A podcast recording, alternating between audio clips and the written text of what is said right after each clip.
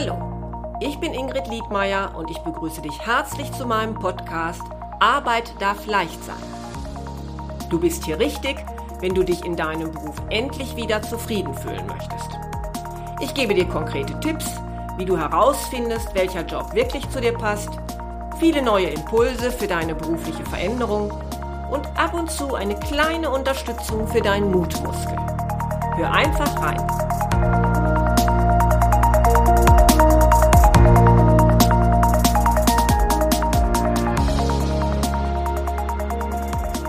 Hallo, schön, dass du wieder zuhörst. Heute spreche ich mit Christoph von Oertzen aus Darmstadt. Christoph unterstützt selbstständige, kleine und mittelständische Unternehmen sowie Geschäftsführer dabei, ein erfolgreiches Unternehmen aufzubauen. Das war aber nicht immer so.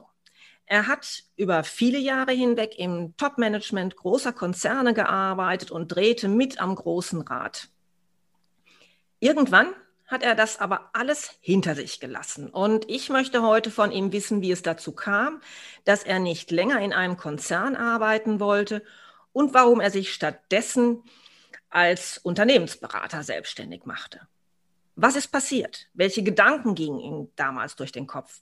Und wie hat er diesen Wechsel erfolgreich gemeistert? Hallo Christoph. Hallo, liebe Ingrid. Guten Morgen.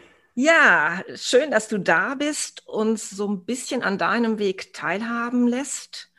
Und bevor ich auf den gerade beschriebenen Wechsel vom Konzern zum Selbstständigen komme, würde ich gerne noch mal kurz so deinen Lebensweg Revue passieren lassen. Und da würde ich auch ganz gerne noch mal ganz früh anfangen. Nach deiner Schule hast du mit einer Ausbildung begonnen und vielleicht erzählst du gerade mal, welche das war. Ja, genau. Nach meiner Schulzeit habe ich angefangen, eine Ausbildung bei Milupa, das ist ein Konsumgüterhersteller in der Babynahrungsindustrie, ähm, als Industriekaufmann zu machen. Und zwar war das damals, ähm, ja, ich glaube, wenn ich mich richtig erinnere, eine Vermittlung vom Bildungsinformationszentrum. Ich weiß nicht, ob du dich hm. daran erinnern kannst oder ja. ob dir das was sagt. Genau, das war vom, von, von den Arbeitsämtern eine Institution, um jungen Leuten letztendlich äh, dabei zu helfen, eine berufliche Perspektive zu finden. Und äh, das war damals typisch, dass man mit der Schule dorthin gegangen ist. Eine gute Sache, wie ich finde. Und dann konnte man sich einen Tag lang oder einen halben Tag, ich weiß gar nicht mehr, darüber informieren, äh, was es so an Lehrberufen gibt, was man so machen kann. Und da fiel mir das ins Auge und das fand ich ganz, äh, fand ich ganz gut, recht umfangreich. Ähm, ja, dann habe ich das gemacht, habe mich beworben bei mehreren Industrieunternehmen und dann ist es letztendlich die, die Milupa geworden. Mhm. Also es war schon so, dass du damals diese Entscheidung weitgehend eigenständig getroffen hast, dass du so diese Wahl für dich getroffen hast. Ja, also es war natürlich nicht so, dass ich, ähm, dass mein großes Berufsziel war, ich möchte unbedingt mal äh, Industriekaufmann werden. Mhm. Das auf gar, keinen, auf gar keinen Fall. Aber äh, man ist natürlich in dem Alter auf eine gewisse Weise unter Druck, weil es geht ja jetzt aus der Schule raus und man muss sich beruflich irgendwo orientieren. Ähm, und ja, da ist, glaube ich, das Thema Leidenschaft, Fähigkeiten, Interessen, zumindest war es damals so, ähm, gar nicht so im Vordergrund, sondern es geht eher darum, ähm, ja, für sich irgendwas zu finden, wo man denkt, naja, das hat vielleicht auch gute Zukunftsaussichten. Und Industriekaufmann ist natürlich eine sehr breite Basis und das haben auch alle immer gesagt, wenn du was Kaufmännisches machst, eine kaufmännische Ausbildung, dann bist du breit aufgestellt und es ist auch tatsächlich so gewesen. Also ich habe bei Milupa dann ähm, in einem Industrieunternehmen alles kennengelernt, sämtliche Abteilungen, ich habe verstanden, wie ein Einkauf funktioniert, wie ein Vertrieb funktioniert, wie die Produktion funktioniert, wie Finance arbeitet, also alle Abteilungen, die man da so durchläuft. Ähm, da ist ja auch ein Bild im Kopf entstanden. Man hat so zum ersten Mal begriffen, wie ein großes Unternehmen funktioniert. Das fand ich schon ganz, ganz cool, muss ich sagen, und interessant. Aber es war, ich kann nicht behaupten, dass das mein Berufswunsch war, dass ich das unbedingt machen wollte. Nee, es war tatsächlich, ähm, ja, aus, aus dieser ähm, Bits-Geschichte raus ist das entstanden. Hm, also auch noch stark vernunftbestimmt. Hm? Ja, ich war damals, glaube ich, das klingt jetzt komisch, ich war, glaube ich, damals überhaupt nicht vernünftig. Im Gegenteil. Ähm, ja, vielleicht, also aus der Not geboren, das klingt irgendwie negativ, das war gar nicht so. Aber ähm, ja, eigentlich so, wie ich es eben erklärt habe, es mhm. musste einfach irgendein, es musste irgendwas her, ne? es musste irgendein Beruf her. Und da war noch nichts in meinem Kopf, wo ich gesagt habe, das möchte ich unbedingt machen. Wobei ich sagen muss, Technik hat mich damals schon sehr interessiert. Ähm, und eine Alternative zum kaufmännischen Beruf war tatsächlich einen technischen Beruf zu erlernen. Das war aber damals nicht so in, wie es heute der Fall ist. Also heute sind ja Ingenieure zum Beispiel wieder sehr gefragt und auch handwerkliche Berufe, Gott sei Dank, werden wieder sehr stark nachgefragt. Damals war das nicht so. Das war so, ja, jetzt Junge, mach Abitur und dann lernst du irgendwas Kaufmännisches und so. Das ist so, das war damals einfach in, ja. ne? Das hat man, ja. das hat man gern gesehen. Ja, und es gab auch zum Beispiel noch gar nicht den, den ähm, oder das Studium des, des Wirtschaftsingenieurs. Hm? Ja, zum Beispiel. erst ja. gekommen. Ja. Jetzt hast du dann diese Ausbildung absolviert. Wie ging es denn weiter für dich? Ja, ich bin dann tatsächlich nach der Ausbildung nicht bei Milupa geblieben, sondern ähm, damals, das war so der erste, das erste Schicksal in meinem Leben. Ich bin schicksalsbestimmt, muss ich sagen. Ich glaube daran, dass das Schicksal immer mir, mir irgendeinen Weg aufzeigt. Und dafür kann ich mich dann entscheiden äh, oder nicht. Und ich bin damals schon während meiner Ausbildung äh, in die Selbstständigkeit gegangen, zum ersten Mal. Und zwar, das war ein reiner Zufall, ähm, habe ich angefangen, nebenberuflich äh, mein Geld zu verdienen, indem ich äh, telefoniert habe für ein Finanzdienstleistungsunternehmen.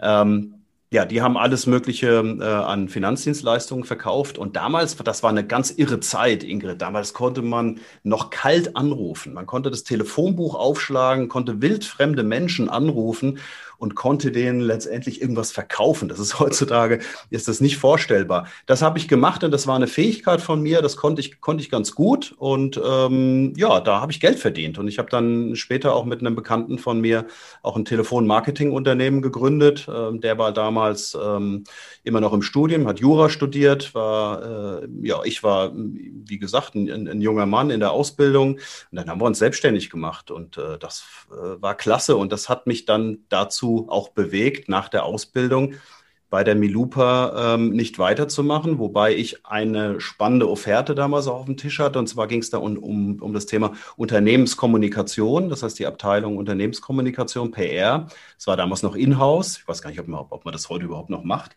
Ähm, die wollten mich ganz gerne übernehmen und ich habe das dann abgesagt und bin aber lieber selbstständig geblieben. Das war ich eine, eine lange Zeit. Ähm, bin dann damals, das war so das nächste prägende, als äh, Freelancer und Selbstständiger mit der Firma Procter Gamble in Kontakt getreten und habe für damals für die Marke Max Factor, das ist, ein, äh, das ist eine Marke, die gehörte damals Procter Gamble, ähm, für die habe ich im Bereich Logistik etwas gemacht. Und das, so kam der Kontakt zu Procter Gamble und die haben mich dann irgendwann angesprochen und haben gesagt, Christoph, hast du nicht äh, Lust, bei uns in die Festanstellung zu kommen? Was natürlich eine, eine super Chance äh, für mich war, die ich dann ergriffen habe. Und so ging es wieder zurück, letztendlich in die Konsumgüterindustrie. Ganz lustig. Da hat es mich wieder zurückgeführt. Ja. Du hast dann äh, aber, glaube ich, meines Wissens auch noch mal ein Studium absolviert. Ist das richtig? Ja, das ist richtig. Ich habe ähm, von P&G, also von Procter Gamble, die Chance bekommen, ähm, praktisch berufsbegleitend nochmal zu studieren. Und zwar, ich habe kein, ähm, kein Abitur, das heißt, ich habe die Real, den Realschulabschluss gemacht und bin dann äh, direkt in die Ausbildung gegangen. Das wollte ich damals so. Ähm, und es war eine schwierige Zeit in der Schule. Ich ich habe das einfach nicht durchgehalten damals ähm, und habe aber immer das Gefühl gehabt, dass ich was verpasst habe weil alle meine Bekannten und Freunde, die haben die, den klassischen Ausbildungsweg genommen, also Abitur, Studium und dann in die Berufswelt. Und bei mir war das anders. Ähm, ich habe es ja gerade geschildert, aber ich dachte, ich muss da schon ein bisschen was nachholen. Und diese großen Industrieunternehmen, ich habe damals äh, noch, noch ein zweites Mal bei einem anderen Arbeitgeber auch die Chance be zu bekommen, äh, bekommen, zu, einem, zu einer Uni zu gehen die bieten halt manchmal die, die Möglichkeiten, in Zusammenarbeit mit den Universitäten im berufsbegleitend noch was zu machen. Und das äh, Angebot, das habe ich dankend angenommen. Und dann bin ich halt nach der, nach der Arbeit, äh, von morgens bis abends, war ich dann in Schwalbach ähm, und habe ähm, hab dort gearbeitet und bin dann anschließend bin ich in, nach Frankfurt gefahren, in die Uni, in die Wolfgang Goethe-Universität. Am Wochenende dort auch hin. Samstags war ich auch immer dort und äh, habe da noch ein Studium absolviert im Bereich Logistik. Ich bin damals bei P&G auch im, im, im Bereich Logistik eingestiegen und habe mich da äh, ausgebildet. Das war super und ich bin da sehr dankbar, dass ich, dass ich das gemacht habe. War eine harte Zeit, muss ich sagen. Ich hätte Besseres anfangen können mit meiner Freizeit im Sinne von, von Spaß und Aktivitäten, aber es hat sich wirklich für mich ausgezahlt, weil, und das ist, äh, glaube ich, auch wieder so ein Schicksal, ähm, kurz nachdem ich das Studium absolviert hatte, berufsbegleitend, äh, hat mich zum ersten Mal in meinem Leben ein Headhunter angerufen. Das kannte ich gar nicht. Ich wusste gar nicht, dass es solche Menschen gibt. Und dann klingelte das Telefon und ähm, die haben einen, ähm, ja, den, den Head of Demand Planning gesucht. Ähm, das heißt, jemand, der im Prinzip eine Abteilung leitet. Ähm, ich war damals bei, bei P&G kein Abteilungsleiter.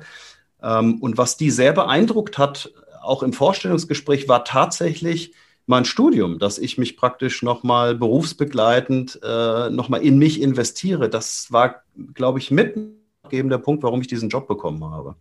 Weil die, glaube ich, erkannt haben, dass da jemand ist, der, der Bock hat, der was will, ja, der wirklich sich auch selber weiterentwickeln will. Und ähm, ja, das war, war dann eine gut investierte Zeit. Und so bin ich dann auch äh, eingestiegen dann bei dem, bei dem nächsten großen Industrieunternehmen. Das war die Firma Racket Benckiser, damals noch in, in äh, Mannheim.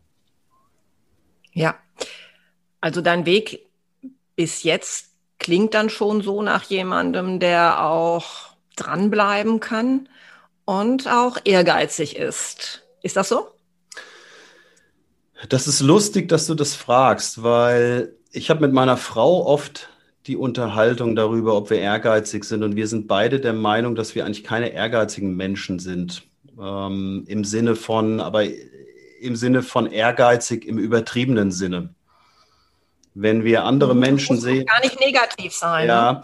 genau. Deswegen muss ich mal drüber nachdenken. Ich hätte mich selber nicht als ehrgeiziger Mensch, aber klar, natürlich gehört eine, in gewisser Weise gehört natürlich Ehrgeiz dazu, wenn man was erreichen will und so weiter. Ich glaube, ähm, wenn mir was Spaß gemacht hat, wenn ich auch den, den, den, den Sinn auch gesehen habe und das Umfeld gestimmt hat, dann war ich einfach sehr getrieben. Dann habe ich sehr viel Energie und sehr viel Wille gehabt, etwas zu machen. Ähm, wenn ich aber was musste, nur weil man es von mir verlangte oder vielleicht auch das Unternehmen es von mir verlangte oder damals in der Schulzeit zum Beispiel, es ist einfach eine Institution wie die Schule von mir verlangte, da habe ich wenig Ehrgeiz gezeigt. Sport zum Beispiel, ich bin kein, im Sport nie ehrgeizig gewesen. Im Tennisverein, ich war einer der schlechtesten, weil ich einfach äh, nicht ehrgeizig genug war. Die anderen Jungs, die sind da jeden Tag, äh, sind die auf dem Tennisplatz nach der Schule und haben, und haben äh, Gas gegeben und wollten was erreichen, wollten auch die Turniere gewinnen. Hatte ich gar keine, war für mich überhaupt gar kein Trigger. Mhm.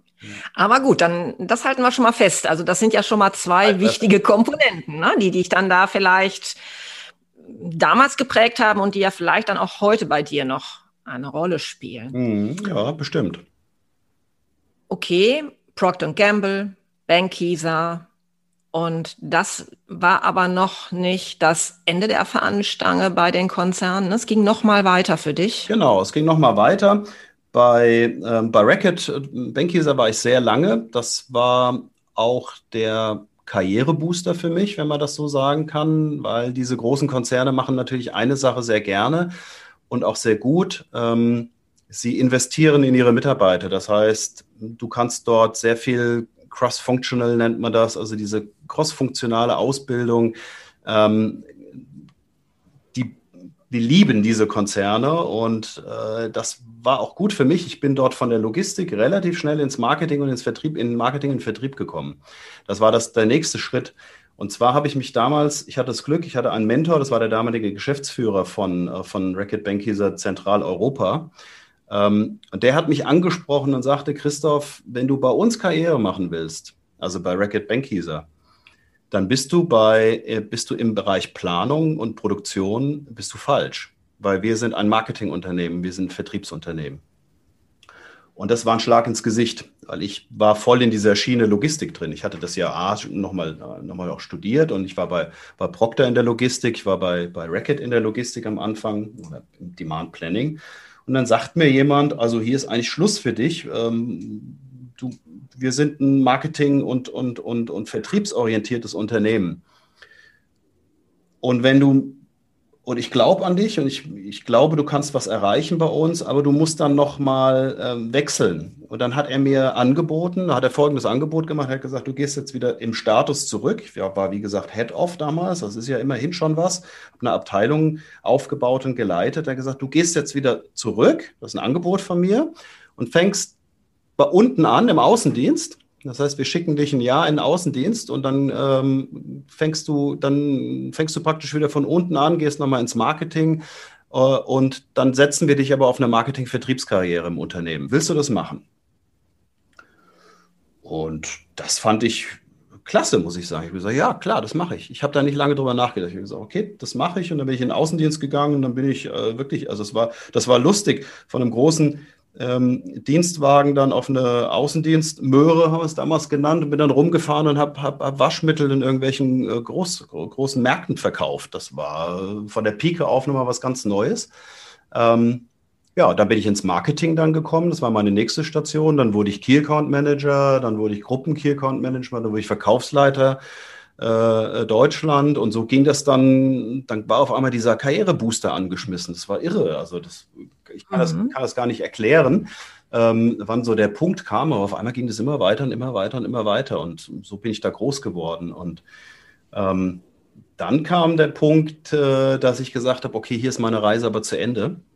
Ähm, ich möchte was Neues. Ich war dann zwölf Jahre bei Racket Bank hieß er bin dem Unternehmen heute noch zu großem Dank verpflichtet, weil ich sehr, sehr, sehr, sehr, sehr viel gelernt habe. Also das ist unglaublich. Man hat dort sehr viel Freiheiten bekommen und an dem Beispiel, was ich dir eben erzählt habe, erkennst du auch, wie das Unternehmen auch in Menschen investiert hat, ähm, an, an die sie geglaubt haben. Und das fand ich klasse. Ich habe dann aber trotzdem entschieden, dass mein Weg vorbei ist und habe zumindest mal so die, ich habe dann gemerkt, ich bin immer empfänglicher geworden für die Headhunter. Das ist ja so. Es klingelt da ja irgendwie jede Woche fünfmal das Telefon und irgendjemand ruft an. Ich war da immer sehr eisern und habe gesagt, ich habe kein Interesse zu wechseln. Irgendwann mal war der Punkt gekommen und da habe ich gesagt, okay, jetzt ähm, schaue ich mir auch mal externe Angebote an. Und so kam es, dass ich angefangen habe bei der ähm, Firma Lifeheit AG, das ist ja auch ein Haushaltswarenhersteller, äh, ähm, und bin dann dort angeheuert als ähm, ja, Ressortleiter Vertrieb, das heißt, war verantwortlich für den äh, internationalen Vertrieb. Und das war so der nächste große Wechsel in meiner Karriere bei den großen Konzernen. Und da nahm ja ähm, auch meine Karriere ein Ende, was Großindustrie und Konzerne betrifft, wie du ja eingangs bereits schon geteasert hast. Ja, das heißt, also Live, das war dann die, die letzte Station mhm. auf deinem Konzernweg. Hm, vielleicht Bevor wir dazu kommen, dass du da den Cut gemacht hast, vielleicht erzählst du uns mal kurz, hm, wann es vielleicht so angefangen hat, dass du gedacht hast, hm, irgendwas stimmt nicht. Also vielleicht gab es von außen Auslöser, aber vielleicht gab es ja auch bei dir innerlich auf einmal irgendwas, wo du gemerkt hast, hier bin ich nicht mehr richtig. Mhm. Ja,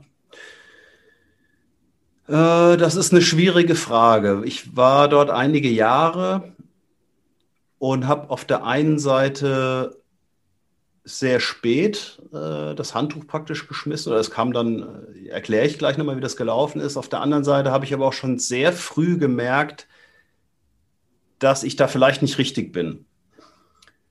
Ähm, und wenn man aber nach zwölf Jahren in einem, ein, einem Unternehmen wechselt, in ein neues Unternehmen, muss man erstmal in sich reinfühlen und sich überlegen, ist das vielleicht einfach nur das Neue? Also man muss auch unterscheiden, stimmt hier wirklich was nicht? Ist es wirklich nicht mein, mein, mein Umfeld hier, in dem ich mich wohlfühle? Ist es nicht mein Unternehmen? Oder hat es einfach nur damit was zu tun, dass es jetzt neu ist? Man ist halt einfach zwölf Jahre lang in eine andere Unternehmenskultur gewöhnt. Und ich habe nach drei Monaten habe ich gemerkt schon, ah, dass irgendwas stimmt hier nicht. Es fühlt sich manchmal nicht so gut an, obwohl ich neu war und wir hatten unglaublich viel äh, äh, Dinge auf der Agenda. Also das war das war fantastisch. Die Leifert AG, muss man dazu sagen, die war jahrelang in, ähm, in, in, privaten Händen. War zwar immer eine AG schon oder schon lange Zeit, äh, war aber von einer deutschen Unternehmerfamilie äh, geführt. Die hatten einen Großteil der Anteile. Und sie ist kurz bevor ich dort angeheuert bin, ist die Leifert AG an den äh, Kapitalmarkt gegangen. Also wurde wirklich dann ähm, auch an den Börsen gehandelt und wurde ähm, letztendlich auch eine richtige, in Anführungszeichen, Kapitalgesellschaft. Das heißt, es hat sich auch in dem Unternehmen unglaublich viel ähm, geändert zu dem Zeitpunkt, als ich kam. Und das war eine Spielwiese für, für Leute wie mich, die ähm, gerne strategisch und konzeptionell arbeiten. Ähm, weil ich hatte da mehr oder weniger nicht alle Freiräume, so will ich es nicht sagen. Klar musste ich mich abstimmen, aber ich war natürlich hierarchisch sehr weit oben und konnte und musste und sollte auch bestimmen. Also es hat auch alles auf mich geguckt. Ähm, wie sieht denn jetzt der Vertrieb aus? Wie bist du denn jetzt in, äh, wie bist du denn jetzt die Marke Lifeheit in, was weiß ich, Asien oder USA zum Beispiel ähm, aufbauen? Und wie willst du den, den deutschen Vertrieb aufbauen? Und wie willst du das? Wie willst du jedes? Und es waren im Prinzip es, es wurde alles in Frage gestellt. Und das hat mir unglaublich viel Spaß gemacht. Das hat mich wirklich gereizt. Es hat mir sehr viel Spaß gemacht, weil man konnte da wirklich konzeptionell, strategisch alles neu denken und, und, und aufbauen. Aber es gehört natürlich eine gewisse Kultur dazu und ein Gerüst, was einen tragen muss. Äh, und das habe ich nicht gespürt. Das habe ich nicht gespürt. Da war ich bei beiden Unternehmen vorher anderes gewöhnt und das hat mir da so ein bisschen gefehlt. Es war für so eines ein relativ kleines Unternehmen. Ähm, ist zwar eine AG, klar, und, und, und eine sehr bekannte Marke, aber im Vergleich zu äh, Racket und, und Procter Gamble ein sehr kleines Unternehmen. Dafür war es sehr politisch. Und ich habe immer weniger Vertrieb gemacht und immer mehr politische Dinge. Also das geht äh, um Rechtfertigung, um Verteidigung, um zu verstehen, wer hat welche Agenda. Es war sehr viel Silo-Denken damals da. Ähm, also man muss doch aufpassen, was, was man wem sagt und wie man sich, wie man sich bewegt. Und das hat sich äh, bei, bei, all der Freude über diese Freiheiten, die man da, ähm, über diese strategischen Freiheiten, die man da genießt, genossen hat, hat sich das nicht gut angefühlt.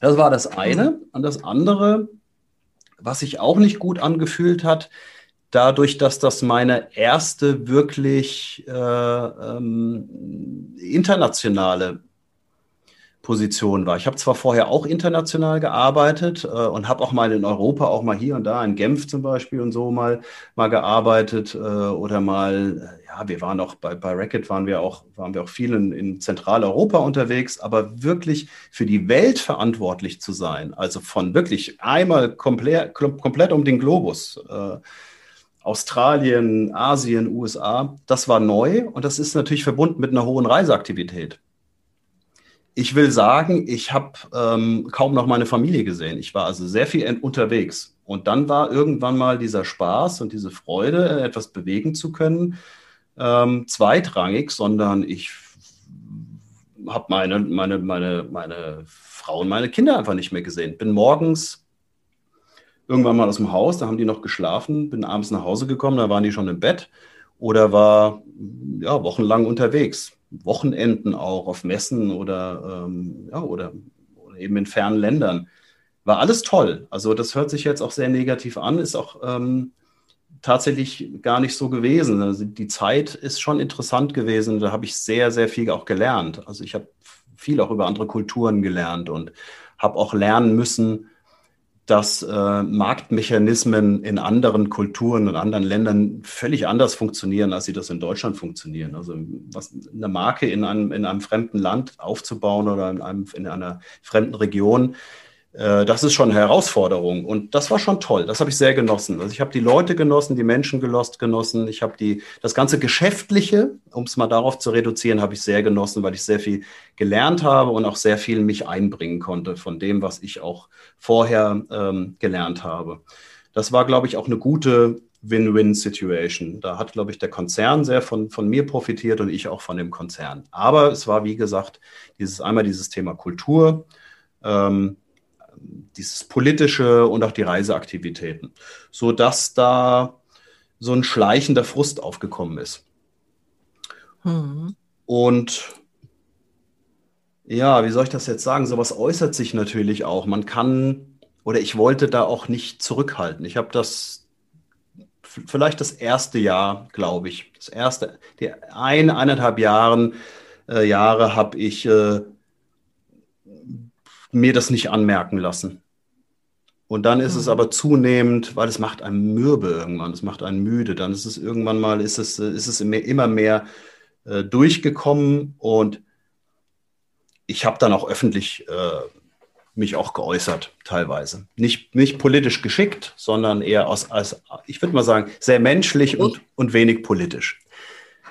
Mhm. Und habe auch meine, hm, meinen direkten Vorgesetzten, der ist mittlerweile nicht mehr ähm, CEO bei Lifeheit. Äh, das, mittlerweile sind andere Menschen da am Ruder, aber mit dem damaligen CEO, ähm, mit ihm bin ich auch aneinander geraten, rein menschlich. Ähm, und das sind Kämpfe, die man dann, oder das waren Kämpfe, die ich dann geführt habe, das kostet ja wieder Energie. Und jetzt musst du dir vorstellen, Ingrid, die Energiegeber, die, die man hat, Freunde, Familie, Sport, äh, Hobbys, die sind nicht mehr da, die sind sehr reduziert. Und was die Energie nimmt, also politische Themen, Konflikte und so weiter, das nimmt überhand. Und in diesen Verhältnissen äh, kann man nicht lange leben. Und das war mir dann auch, das war mir klar. Mir war, mir war dann irgendwann klar, das ist hier, das, das ist endlich. Und äh, ich habe mich dann auch nicht mehr äh, engagiert und war eher in so einer abwartenden Position und habe eigentlich fast nur darauf gewartet, dass irgendwann mal, das, da ist wieder das Thema Schicksal, dass das Thema, dass das Schicksal mir irgendeinen Weg aufzeigt. Und der kam dann auch. Und das war ein Konfliktgespräch mit meinem Chef damals. Ähm, wir sind, wie gesagt, immer, immer häufiger aneinander geraten, hatten auch unterschiedliche Ansichten, wie, wie, wie wir das Unternehmen auch strategisch, gerade im Vertrieb, ähm, auch voranbringen. Und ja, da gab es, gab es öfters mal Konflikte und eins dieser Konfliktgespräche ist, ist etwas eskaliert. und das war, ich weiß es noch, es war kurz vor Weihnachten. Und ähm, das war schon extrem ähm, im Sinne von, äh, ja, nee, jetzt wollte ich gerade sagen, respektlos. Ja, es war einfach, wir sind, wir sind schon richtig aneinander geraten. Und dann kamen aber erstmal die Weihnachtsferien, dann war ich erstmal Skifahren. So, dann war ich zwei, zwei, zwei Wochen Skifahren. Und dann ist was Lustiges passiert, da bin ich richtig krank geworden. Äh, und zwar richtig. Da habe ich eine Lungenentzündung fast sogar gehabt. Ich glaube, es war so eine, eine leichte Lungenentzündung. Ich lag äh, mit meiner meine Familie war Skifahren und ich lag auf dem, auf dem Hotelzimmer krank und war völlig durch. Also man hat richtig gemerkt, der Körper, der hat den, die erste Gelegenheit, äh, sich, sich, in die Knie zu gehen, hat mein Körper genutzt und dann bin ich, bin ich, bin ich krank geworden. So typisch. Kennt ich glaube, das ja. ist was, was ganz äh, ja, mir nicht Unbekanntes. Also das hört man immer wieder, mhm. dass, dass so ein Körper quasi drauf wartet, ähm, wann ist jetzt die Zeit, dass ich mir meinen mein Anteil nehmen kann? Und der ist dann häufig gerade, wenn man Urlaub macht. Ne? Ja. Dass er dann auf einmal sagt, so, und jetzt bin ich dran. Und ich zeige dir mal, jetzt geht's gerade nicht mehr weiter für mich. Ja, das ist total typisch. Und da muss man, glaube ich, auch als Vorgesetzter immer hellhörig werden, wenn die Mitarbeiter dann auch häufiger krank sind. Das ist, ähm, das, das habe ich sehr häufig auch erlebt bei in, in, in, in der Führung, dass, dass es Leute gab, oft in Zeiten, wo es stressig war und wo auch viel Stress aufkam. Ähm, das kann ich schon auch aus meiner eigenen Führungserfahrung schon sagen, dass, dass äh, Mitarbeiter da auch oft in die Knie gegangen sind. Man mhm. muss zumindest mal, man sagt ja zum Beispiel auch Bandscheibenvorfälle sind, sind oft mhm. äh, psychisch ausgelöst. Naja, auf jeden Fall war das bei mir recht extrem. War natürlich blöd, ne? Da freue ich mich jetzt mal mit meiner, meiner Familie Ski zu fahren und, und mal Zeit mit denen zu verbringen. Also das, was mir eigentlich gefehlt hat. Und, und just in dem Moment geht es in die Knie. Aber das war dann auch schon mal so ein, so ein Alarmzeichen. Ich habe zu meiner Frau gesagt, ich bin dann nach den, nach, den, nach den Weihnachtsferien, bin ich dann wieder ins Unternehmen gefahren. Und ich habe zu meiner Frau gesagt, ich hatte irgendwie ein Bauchgefühl. Ich hatte nicht vor zu kündigen und ich hatte auch noch keinen neuen Job und ich habe auch nicht gesucht, weil ähm, ich gar nicht wusste, ob ich überhaupt äh, länger noch so sowas sowas machen möchte. Aber ich habe zu meiner Frau gesagt, ich weiß nicht, ob ich, äh, ob ich noch eine Woche da arbeite. Hm. Und ähm, lass mal darüber reden, wie wir klarkommen, äh, wenn ich da das Handtuch schmeiße. Und ich brauchte einfach oder ich wollte das Commitment von meiner Frau. Ja. Ich wollte sie in meinem, im, dass, dass wir das gemeinsam praktisch. Und ja, also sie, sie war natürlich wie immer äh, wunderbar und hat gesagt, nee, das ist, das verstehe ich. Und sie hat das ja auch miterlebt, wie, wie, wie es mir da ging. Und äh, hat mir da den Rücken gestärkt. So, und dann fahre ich ins Büro, erster Tag. Und auf dem Weg dahin äh, rufe ich meinen Chef an, also dieser Konfliktchef, wenn du dich erinnerst, von dem ich mhm. eben gesprochen habe. Mhm. Und sagte, ja, bin am Weg hier und äh, was gibt's und so, wie man das halt so macht, spricht sich halt ab. Da ne, gibt es irgendwas und er sagte, ja, komm nachher mal in mein Büro und so weiter. Naja, lange Rede, kurzer Sinn, es ging in das Büro und ähm, ja, und es kam wieder zum, zum Konflikt. Also es war dann relativ äh, schnell in dem Gespräch auch klar, dass wir beide nicht mehr, ich habe auch ihm dann gesagt, er soll sein, dass ich keine Lust mehr habe, ich habe keinen Bock mehr auf den ganzen, äh, äh, jetzt muss ich ganz schlimme Begriffe hier benutzen. Äh, ich, also du kannst dir vorstellen, was ich, wie ich mich da ja. artikuliert habe, sehr deutlich. Ich habe gesagt, mach dann Mist alleine und ich habe echt keine Lust mehr. Und das hat er aufgenommen. Also den, die Vorlage hat er aufgenommen und gesagt, Christoph, genau so machen wir das. Ich glaube, das ist hier vorbei mit uns. Mhm. War das denn dann, wie, ja, erzähl doch mal vielleicht, wie, wie, was war denn das dann für ein Gefühl? Also du selber warst dir eigentlich schon klar, hier will ich nicht länger bleiben, aber jetzt griff dir auch noch diesen Faden auf. War dann doch vielleicht so eine Verletzung da oder war das für dich eher so wie, ach gut, dass es jetzt vorbei ist? Also was mich wirklich genervt, danke für die Frage, was mich wirklich genervt hat, ähm, war das Mitleid von der Belegschaft.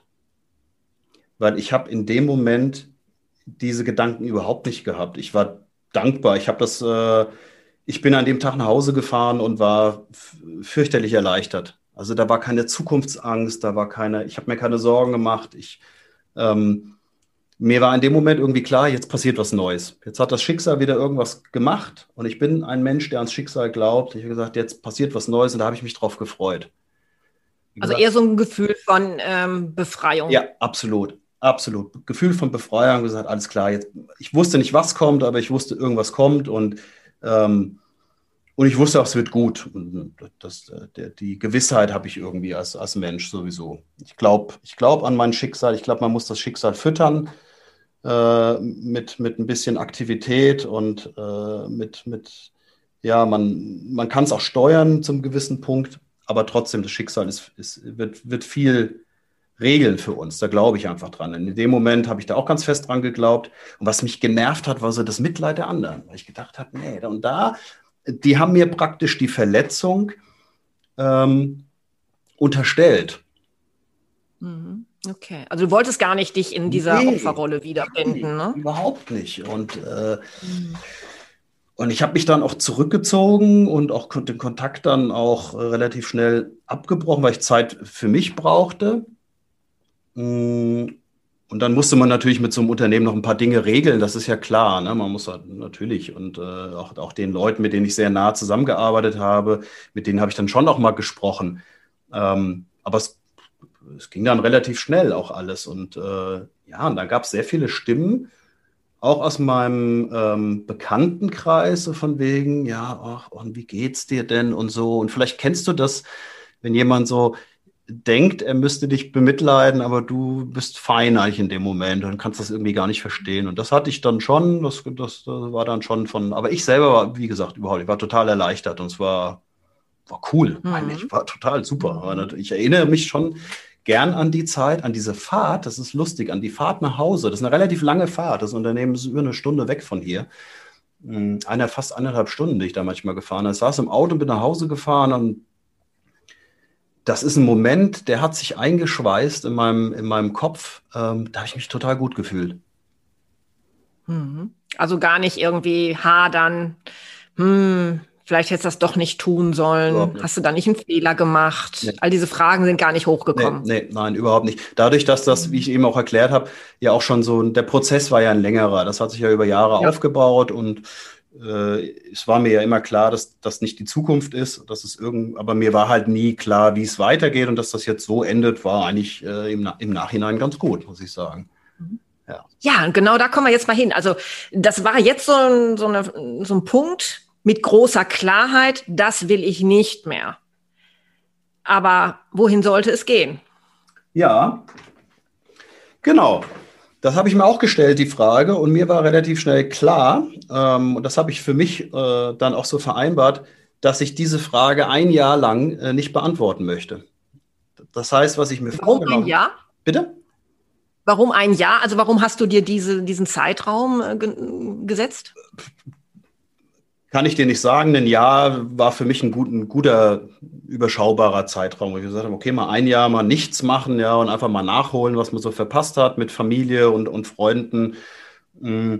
Und ich war mir auch äh, irgendwie klar darüber, dass ich Zeit brauche, um da mal auch in, in mich reinzuhören, was ich überhaupt will. Und ja, natürlich, sowas muss man sich natürlich auch finanziell leisten können. Das ist, das ähm, ist vielleicht jetzt ein Tipp, den vielleicht nicht jeder, der das jetzt hört, auch irgendwie für sich. Ich kenne auch andere Fälle, wo, wo, wo die dann ausgestiegen sind aus Unternehmen und die vielleicht lieber länger mal hätten nachdenken müssen, die dann recht schnell einfach aus einem finanziellen Druck wieder die nächste das nächste Assignment angenommen haben. Und ähm, ja, es war auch sehr oft so, dass das einfach nicht gut war. Ja, das ist so, dass die Geschichte wiederholt sich sehr oft. Also einfach, das, das habe ich bei Bekannten ja. festgestellt. Ich habe hab ich mal zuletzt noch eine, eine Podcast-Episode zu gemacht, ne? zum, zum Aktionismus, der dann oft kommt.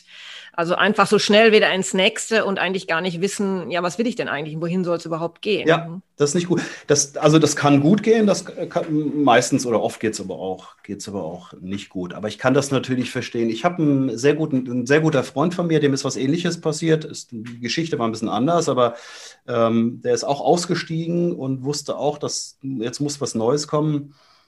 Und dem habe ich auch, das ist nach meiner Geschichte passiert, und dem habe ich geraten, und das ist wie gesagt ein sehr, sehr enger ähm, alter Freund von mir. Und ich habe ihm geraten, äh, nimm dir Zeit, entscheide nichts und lass das sacken. Und ähm, er hat das aber anders gemacht. Er ist dann, er hat das Bedürfnis, klar, das sind Kinder, die gehen in die Schule, das, da, da, da muss ein, ein Haus abbezahlt werden, das sind all diese Sachen, das hatte ich auch alles. Ähm, aber ähm, das hat ihn einfach dazu bewogen, relativ schnell wieder einen, einen neuen Job äh, finden zu wollen. Mhm. Bei ihm ist das gut ja. gegangen. Er hat jetzt einen Job, der ähm, er war dann so intelligent und so, so klar im Kopf, dass er schon, äh, sagen wir mal, wählerisches, wählerischer war. Mhm. Aber oft passiert es ja auch so, dass man aus der Not raus dann relativ schnell dann einfach die, das nächste Assignment annimmt. Ich habe kein einziges angenommen. Bei mir haben sie alle angerufen. Das hat mich, das hat, das hat mich sehr bestärkt. Das war sehr gut für mein Selbstbewusstsein, dass sich die, äh, die Headhunter bei mir gemeldet haben und gesagt haben, es spricht sich halt rum in der Branche und mir Jobs angeboten haben. Und ich habe aber allen gesagt, äh, meldet euch noch mal in einem halben Jahr. Ich, ich will gerade nicht. Und die Idee war, in mich reinzuhören, was will ich überhaupt? Also ich habe darauf spekuliert, dass mir irgendwas Schlaues einfällt ähm, und aber auch mein Leben zu genießen. Das war eigentlich so die, die Hauptmotivation dahinter. Und dann habe ich meine Familie geschnappt und dann sind wir, äh, sind wir nach USA und haben dann sehr, eine, einen sehr langen Urlaub verbracht. Das war, das war toll. Und während wir in dem... Wie bitte? Ja, und trotzdem ist es ja so, es war ja schon, es hatte ja schon was Krisenhaftes, ne? was, was da so passiert ist. Äh, und, und oft ist das dann ja so in so einer Zeit, dass wir zum ersten Mal vielleicht seit langem so ein bisschen auf uns zurückgeworfen werden, oder? Also, dass man zum ersten Mal wieder anfängt, sich eigentlich mit sich selbst zu beschäftigen, mit seinen eigenen Wünschen, mit seinen eigenen Bedürfnissen. Ich weiß nicht, war das nicht auch so, dass, dass, dass du dich gefragt hast, na ja, was habe ich eigentlich mitgenommen aus der Zeit? Und was bin ich überhaupt für ein Mensch? Sind da vielleicht auch noch Dinge, die bisher gar nicht erfüllt wurden? Ja, also das ist ja so ein Prozess, den man da mitmacht. Am Anfang ist das ja, ähm, muss man das erstmal verdauen. Ich sag mal so, die ersten Wochen ist, ist ja einfach nur verdauen und setzen lassen angesagt. Ne? Alles mal so ein bisschen die Aufregung einfach mal so setzen lassen. Alles, was ich eben erklärt habe. Bekannte rufen an, Mitarbeiter rufen an, alle sind aufgeregt und die Eltern auch. Du kannst dir nicht vorstellen, äh, wie sich, äh, wie, sie, wie sich meine Eltern dann auch tatsächlich dann wahrscheinlich auch in dem Moment dann auch äh, Sorgen gemacht haben. Und, und ich habe eben ja schon erklärt, diese Sorgen von allen ja. Seiten. Und wenn sich das mal gesetzt hat, ähm, ja, dann kommt man schon, also was ich natürlich sofort versucht habe, ist ähm, mir zu überlegen, so, so, eine Analyse im Kopf zu machen. Ähm, was habe ich falsch gemacht? Was hätte ich besser machen können? Hätte ich auch in dem schwierigen Umfeld, so Gedanken hatte ich schon. Also das muss ich schon sagen, ja. weil es ist ja auch der Job von einem guten äh, Manager, sich auch im schwierigen Umfeld ja auch zu beweisen und dem Stand zu halten. Ja, mein, mein damaliger Chef hat, äh, hat mir oft vorgeworfen, ich wäre dünnhäutig, was ich da auch war, war in der Zeit. Und darüber habe ich schon nachgedacht, Ingrid, ob's da, ob ich das vielleicht, mh, hm, ja, ob ich anders hätte reagieren können, ob ich irgendwie professioneller vielleicht mit mehr Abstand, das hätte, hätte man ja zum Beispiel machen können. Ne? Man hätte ja auch mehr an sich abprallen lassen können oder ja, einfach politisch äh, viel äh, raffinierter ähm, sich verhalten können. Hätte man ja alles machen können, darüber habe ich schon nachgedacht. Also das, dann, das war so die Aber nächste das hätte Phase. Dir ja wahrscheinlich nicht gut getan, ne? Wie bitte? Das hätte dir ja dann wahrscheinlich nicht gut getan, wenn du so agiert hättest. Ja, es wäre nicht ich gewesen. Ja. ja. ja. Aber das genau. war dann so die nächste Phase, also Reflexion und dann Abstand zum, zu, zu allem wie gesagt, das war der Urlaub, woran ich mich noch sehr gut erinnern kann, äh, ist, an, äh, ist an unseren Garten. Ich habe dann erstmal eine Terrasse aus Holz gebaut, im Baumarkt gefahren, geschreinert gemacht. Das mache ich sehr gerne. Ich bin, bin handwerklich interessiert. Und da gingen die Tage und Stunden gingen so weg und das, und, und das war klasse. Und das war dann auch so die Zeit, wo ich dann auch angefangen habe, mich wieder zu öffnen für den Markt. Es kamen viele Anfragen und ein Unternehmen hat stark um mich gekämpft, die wollten mich unbedingt haben. Und ich habe mich aber dagegen, immer wieder dagegen gelehnt. Und dann kam aber, das war total cool und das ist der Bogen zu meinem heutigen Job. Dann kam der Vorschlag von, äh, von dem äh, Inhabern, das ist auch ein, ein, ziemlich großes Unternehmen hier aus der Gegend. Äh, der hat mich dann gefragt, okay, dann können wir es so machen, du könntest du dir vorstellen, dass du als Consultant für uns arbeitest. Das heißt, dass du nicht auf der Payroll stehst, aber uns, uns hilfst bei, ähm, bei der Strategieentwicklung, Vertriebskonzeption und so weiter. Ähm, und da habe ich gesagt, ja, super, mache ich. Finde ich, find ich eine gute Idee, lass uns das machen. Es ist ja auch nicht endgültig, es war so schön flexibel. Ne? Wir haben uns auf einen Rahmenvertrag geeinigt, haben Konditionen äh, besprochen. Und ich hätte ja jederzeit da wieder aussteigen können und, und mir hat es auch Spaß gemacht, die Sache und so weiter. Und so, das habe ich gemacht. Und da, das war eigentlich der Einstieg, dann wurde ich über Nacht Unternehmensberater. Auf einmal war ich, war ich dann der Berater. Bin ich dann da äh, hingekommen, habe hab, hab dann eben ähnliche Dinge gemacht wie vorher, äh, habe aber eben eine Rechnung gestellt und, und stand nicht auf der Payroll. Und das war so der Anstoß. Dann kamen immer mehr derartige Dinge. Dann bin ich fast wieder abgeglitten in die alte Welt. Das war wieder eine Gefahr, wo es, eine Zeit, wo es gefährlich wurde. Ähm, was heißt das jetzt? Äh, in welcher Form? Ja, viele Unternehmensberater ähm, haben wieder im Prinzip genau das Hamsterrad, was ich auch hatte. Also sind selten zu Hause, sind oft in Hotels, sind beim Auftraggeber letztendlich vor Ort und ähm, ja, das, äh, das kam bei mir dann auch und da habe ich aber relativ schnell ähm, erkannt und dann gesagt, nee, das mache ich nicht. Äh, und dann gab es ein paar Prinzipien, die ich mir selber auferlegt habe. Ich gesagt, alles, was ich in, mit einem Auto innerhalb von einer Stunde erreichen kann, das mache ich. Aber wenn es eine Stunde und eine Minute sind, dann fahre ich da nicht hin, dann lehne ich den Auftrag ab. Also, ich, also schon dann sehr klar auf einmal. Ja, mu musste ich auch sein, weil ich hatte ja die Erfahrung gemacht, dass es das mir nicht gut tut, diese, äh, diese Abwesenheit auch. Und ich habe auch in, in der Phase natürlich auch wieder genossen, mit meiner Familie zusammen zu sein ne? und, und, meine Kinder zu erleben und äh, mich mit meinen Freunden zu treffen, Hobbys und so weiter, Natur und alles, was, was mir Energie gibt. Ich habe die Energiebringer, die Dinge, die mich wirklich beflügeln, habe ich wieder kennengelernt und die wollte ich bei mir behalten. Die wollte ich nicht wieder loswerden. Ich habe gesagt, nee, bevor ich jetzt da der Berater bin, der jetzt mit dem, mit dem Alukoffer irgendwie am Flughafen wieder steht, nee, das, das machen wir nicht. So, und das hatte aber zur Folge, dass ich mich auch von den großen Unternehmen trennen musste.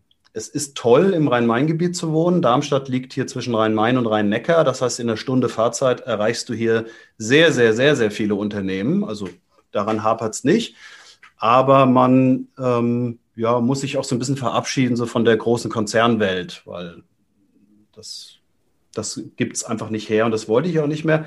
Und da habe ich angefangen, sehr viel auch in kleinen und mittelständischen Unternehmen zu arbeiten und zwar oft mit den Geschäftsführern. Und das hat mir immer sehr viel gefallen, diese Gespräche, dieses, hm, man nennt das ja Sparring, ähm, mit, mit Inhabern oder Geschäftsführern zusammenzusitzen und mich mit denen darüber zu unterhalten, was wir mit ihrem Unternehmen machen. Das hat mir Spaß gemacht aus zweierlei Gründen. Erstens habe ich gemerkt, ich habe schlaue Ideen, die dem Unternehmen was bringen. Und zweitens habe ich gemerkt, dass auch die vermeintlich großen, tollen, alleswissenden CEOs, Geschäftsführer dankbar sind für sowas. Also es gibt Leute, die sind dankbar und es gibt Leute, die nehmen das nicht an. Denen kann man dann einfach nicht helfen. Das weißt du als Coach ja auch. Aber viele sind eben dankbar für sowas. Und ja, das ist das Geschäftsmodell letztendlich ge geworden, was ich heute auch noch ähm, betreibe. Das heißt, das ist das, was ich heute tue. Ich, ich helfe Unternehmensinhabern, Geschäftsführern, dabei, ein Unternehmen zu führen in allerlei Hinsicht. Also wo soll es hingehen? Was ist unsere Strategie? Wie erreichen wir Dinge? Was wollen wir überhaupt erreichen? Wie nehmen wir Mitarbeiter mit? All diese Themen. Das ist daraus geworden und das ist das, was ich heute mache mit sehr viel Freude, muss ich sagen. Ja, und das, man sagt ja immer Arbeit. Ähm, wenn man das Richtige gefunden hat, fühlt sich das nicht nach Arbeit an, das geht mir einen Schritt zu weit, weil es ist manchmal schon Arbeit und fühlt sich auch, auch oft wie Arbeit an. Aber es ist schon so ein Stück weit. Also ich habe das, ich komme nicht abends nach Hause und, und bin erschöpft. Diese Erschöpfungszustände habe ich überhaupt nicht mehr. Ich bin weder von der Aufgabe ähm, erschöpft, weil ich einfach diesen Stress nicht mehr habe, auch, weil ich ihn mir selber auch, aber auch nicht zulasse. Ich stehe selten unter Druck. Ich habe da was gefunden, was, äh, was, was funktioniert, sehr gut funktioniert. Ja, ich glaube auch, das ist das Entscheidende. Ne? Auch, auch wenn mein Podcast heißt, Arbeit darf leicht sein, habe ich ja schon mal erzählt. Also das heißt nicht, dass die Arbeit deshalb immer leicht ist, ähm, sondern das heißt natürlich auch, dass es mal schwierige Tage gibt, auch Tage, wo man sich mal durchbeißen muss. Genau. Aber das Grundkonzept stimmt, ja. ne? wie du schon sagst. Also die Energie ist da, weitermachen zu wollen. Man lässt sich nicht dauerhaft runterziehen. Man fühlt sich dann einfach besser. Ja. Ich glaube, das ist das Entscheidende. Genau. Und da kommen zwei, zwei Aspekte. Das eine ist natürlich, ähm, wie das Umfeld ist. Das andere ist aber, glaube ich, ganz entscheidend ist, wie man, wie man selber damit umgeht. Weil ich kann ja auch in dem Job, den ich jetzt mache, so toll das ist, kann ich ja auch wieder an meine Grenzen gehen, indem ich zum Beispiel jeden Auftrag annehme, der, der kommt und versuche alles äh, irgendwie äh, zu bedienen, alles mitzunehmen, was geht. Dann würde ich garantiert wieder in Stress und Überforderung geraten. Und das ist was, was ich auch gelernt habe auch für mich so ein Level zu finden, wo ich sage, weil du kennst das, du weißt, wie das ist. Coaching ist, ist schon anstrengend. Also immer zuzuhören, zu reflektieren und so. Also man kann nicht irgendwie zwölf Stunden am Tag coachen. Das, das, äh, das funktioniert. Also ich kann es zumindest nicht. Äh, zumindest nicht, wenn man seine Arbeit ernst nimmt und auch wirklich helfen will. Also habe ich dann auch gesagt, okay, hier sind bestimmte Grenzen, mit denen ich mich zufrieden gebe. Also ich bin nicht, ich bin da sehr klar, ich will nicht wachsen ähm, indem ich noch mehr Kunden bekomme und vielleicht auch Strukturen aufbaue. Ich könnte ja jetzt Consultants einstellen, ne, könnte sagen, okay, ich nehme jetzt alle Aufträge, die ich bekomme, nehme ich an, stelle noch andere Berater ein und so weiter. Dann könnte ich, glaube ich, ein, ein dickes Ding drehen in der heutigen Zeit. Ähm, aber man muss selber, glaube ich, seine Grenze finden und muss mal erkennen, was will man eigentlich und was will man nicht. Und da auch sehr klar sein. Und das ist was, das habe ich spät gelernt, das kann ich aber mittlerweile sehr gut und das ist, äh, das ist glaube ich, so mein Top-Tipp an alle, wenn es ums Thema äh, Job geht. Äh, kenn deine Grenzen ne? und sei selbstbewusst genug, um da auch irgendwann mal auch, auch Nein zu sagen, zu sagen, weil die Karriere für jeden von uns heutzutage ist unendlich. Man kann alles, alles, es geht immer noch weiter und, und, und man kann immer noch mehr Geld verdienen und noch mehr Kunden haben. Ist alles möglich heutzutage. Ja, toll, Christoph, weil das äh, ist jetzt auch für mich gerade nochmal so ein tolles Schlusswort im Grunde, was du gehalten hast. Ne? Also so Klarheit gewinnen und dann gut für sich selbst sorgen.